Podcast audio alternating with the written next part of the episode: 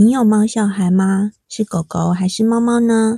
让我们一起聊聊我们的毛小孩。我是一姐，灵性很强的猫奴，欢迎收听一姐与毛孩的那些事。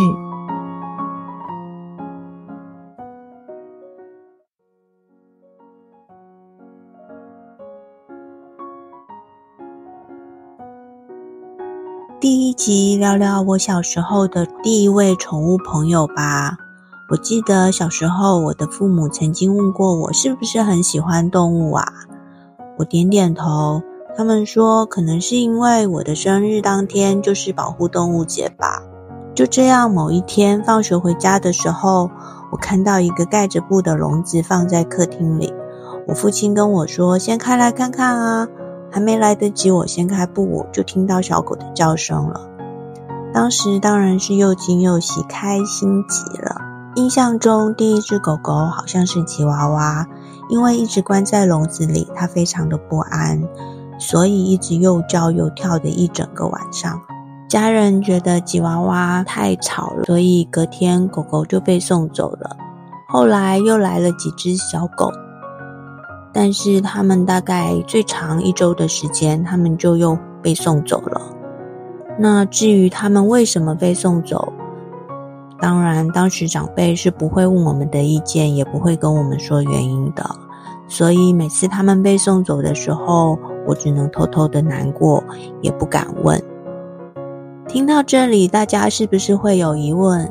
为什么我们可以这样一直换狗狗呢？我爸说，因为狗狗是我四叔的朋友的，所以不合适的话就可以跟他换一只。一直到有一只中型的黑色贵宾犬，我记得它留得最久，所以它取名叫做露露。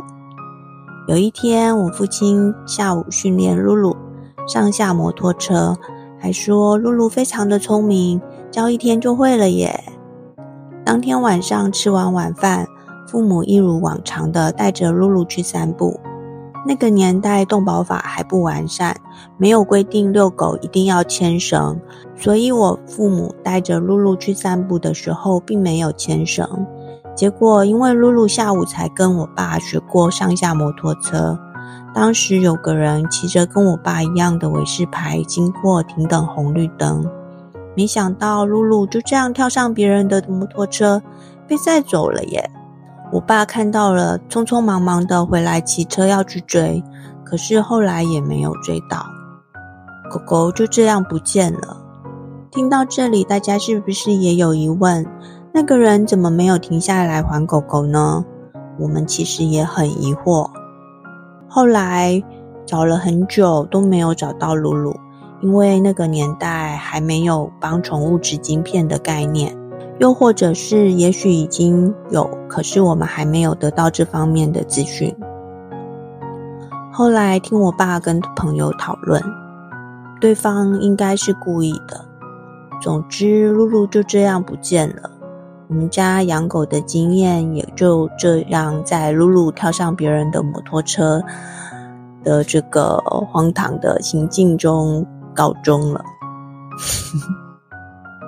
有一次，我们回乡下爷爷家，爷爷家隔壁的邻居养了泰国暹罗猫。他说他们家的猫咪有生小猫，问我们要不要养。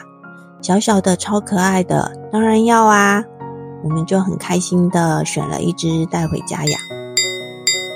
在这里跟大家说明一下，当时的动保法还没有规定家猫一定要结扎，所以自家的猫咪是可以生小猫的。但是现在动保法是有规定的哦，家猫一定要宠登，也要绝育。如果不绝育的话，要在宠登上注明，然后可以生一胎自己养，不得贩售，这样是不违法的哦。但是如果生第二胎，或者是你有贩售的行为，这样就违法喽。这部分请大家要注意一下哦。猫咪跟我们回家后，害怕极了。他一进门就开始找地方躲，找各种隐秘的地方躲。当时的我不懂，只觉得要把它找出来，看着才不会有危险。毕竟它很小只。结果它躲到没有地方可以躲了，它竟然躲到冰箱底下。以前那个年代，冰箱下面离地面还有一个小缝隙，所以小幼猫是可以钻进去的。它躲在冰箱底下，就是非常害怕的应激反应。当时的我不懂猫咪，这个时候只需要静静，只要没有生命危险，就让它安静的待着，等它熟悉味道，等它熟悉环境，它就会出来了。但是当时的我不懂它的害怕。只觉得它不能躲在我看不到的地方，所以我就直接伸手去抓它。也因为当时我还是小朋友，手才伸得进去，把它硬生生的带出来。它果真狠狠地咬了我一口，到现在那个齿痕留下的疤都还在。因为猫咪的牙齿，如果它真心要咬，那绝对是穿刺伤，就是会留下突突的疤的那种。这是猫咪牙齿的构造，让它们在大自然里生存。它们一定要自己狩猎，才会有食物可以吃，所以一定要一口咬死猎物。这里再备注一下，如果你真的被猫咪咬到比较深的伤口，记得一定要去打破伤风哦，保护自己。当时的我不懂，也没有让父母知道，当然是没有打喽。但这是不对的哦。硬抓躲藏的猫咪，只会让它更害怕，这个行为也是不对的哦。所以，当我们带了一只猫咪回家的时候，尽量不要勉强它，不要硬去抓它，就是让它静静的，让它自己去习惯、观察、熟悉环境，它自然就会开始慢慢的放松了。我跟小猫咪的感情，就是在被它咬了那狠狠的一口，然后带它出来给它吃饭。喝水，建立起我们的革命情感。从那个时候开始，猫咪就知道我不会伤害它，我都是为它好的。这只猫咪因为是女生，所以取名妞妞。在我小时候的那个年代，并没有什么养猫的概念，对这方面的知识也还不够多，所以当时我家养猫是没有用猫砂的。我们训练它在洗手台尿尿便便，它很厉害，它真的每次都在洗手台尿尿便便，真的很乖，而且它是会固定的洗手台、固定的厕所。那个时候我们都以为猫咪是喜欢吃鱼的，所以我们家都是用小鱼干剁碎拌饭，或者是干贝干剁碎拌饭。或者是柴鱼片拌饭给妞妞吃，妞妞也吃得好香哦。如果当天晚餐我们有吃鱼的话，有鱼头一定会留给妞妞，觉得那个就是给她的大餐了。那个时候来家里的客人看到了都说：“哇，你们家的猫咪吃得好高级哦。”现在我再回想妞妞的一生，我都不知道它这样的营养到底够不够，均不均衡。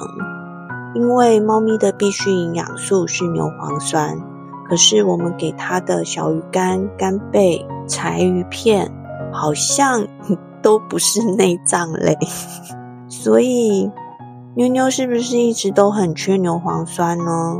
现在自己学了很多猫咪的行为知识之后呢，才知道原来猫咪是肉食性动物，它们其实并不喜欢吃鱼。喜欢吃鱼的猫大概只有日本那个特别的县市，那因为那个地方就是一个渔村，所以他们那里的猫咪是喜欢吃鱼的。我觉得我很幸运，也很幸福，在我生命中出现的宠物都是天使。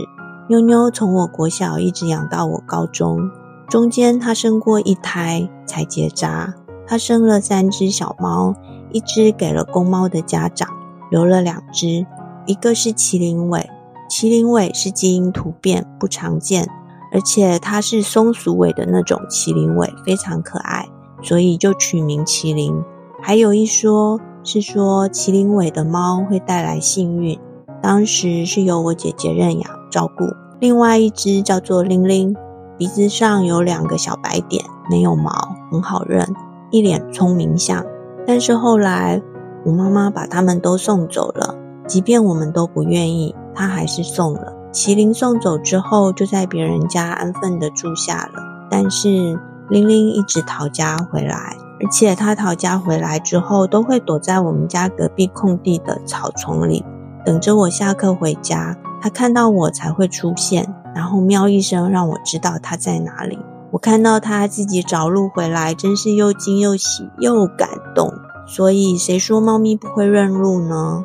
循着气味，猫咪还是会找到家的。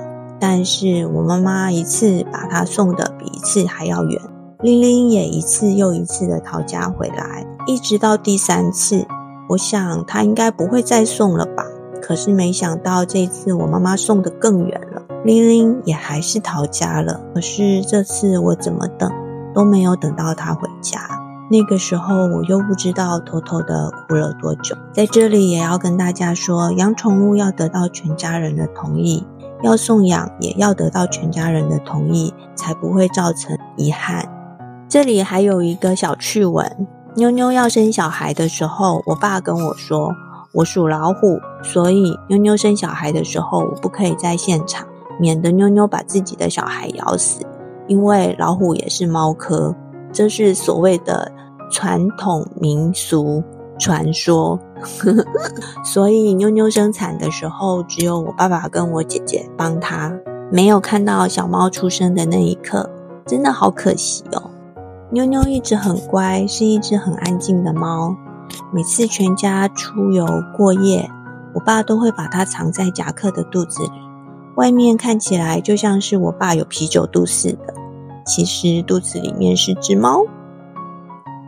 每次我父母吵架的时候，谁比较大声，妞妞就会去咬谁的裤管，拉一拉，好像在示意不要这么大声嘛。